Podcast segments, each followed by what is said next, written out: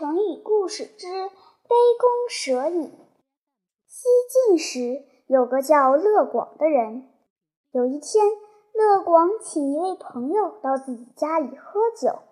喝着喝着，朋友忽然说自己有点不舒服，就先回家去了。此后过了很长一段时间，这个朋友都没有再来。乐广想。难道是我招待不周，朋友生气了？不会吧！乐广决定去朋友家看一看。到了朋友的家里，乐广才弄清事情的缘由。原来那天朋友在他家喝酒时，隐约看到有一条蛇在杯子里游来游去。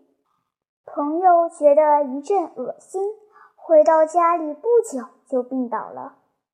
乐广觉得纳闷儿，回家仔细观察，忽然看见客厅的墙上挂着一张弓，样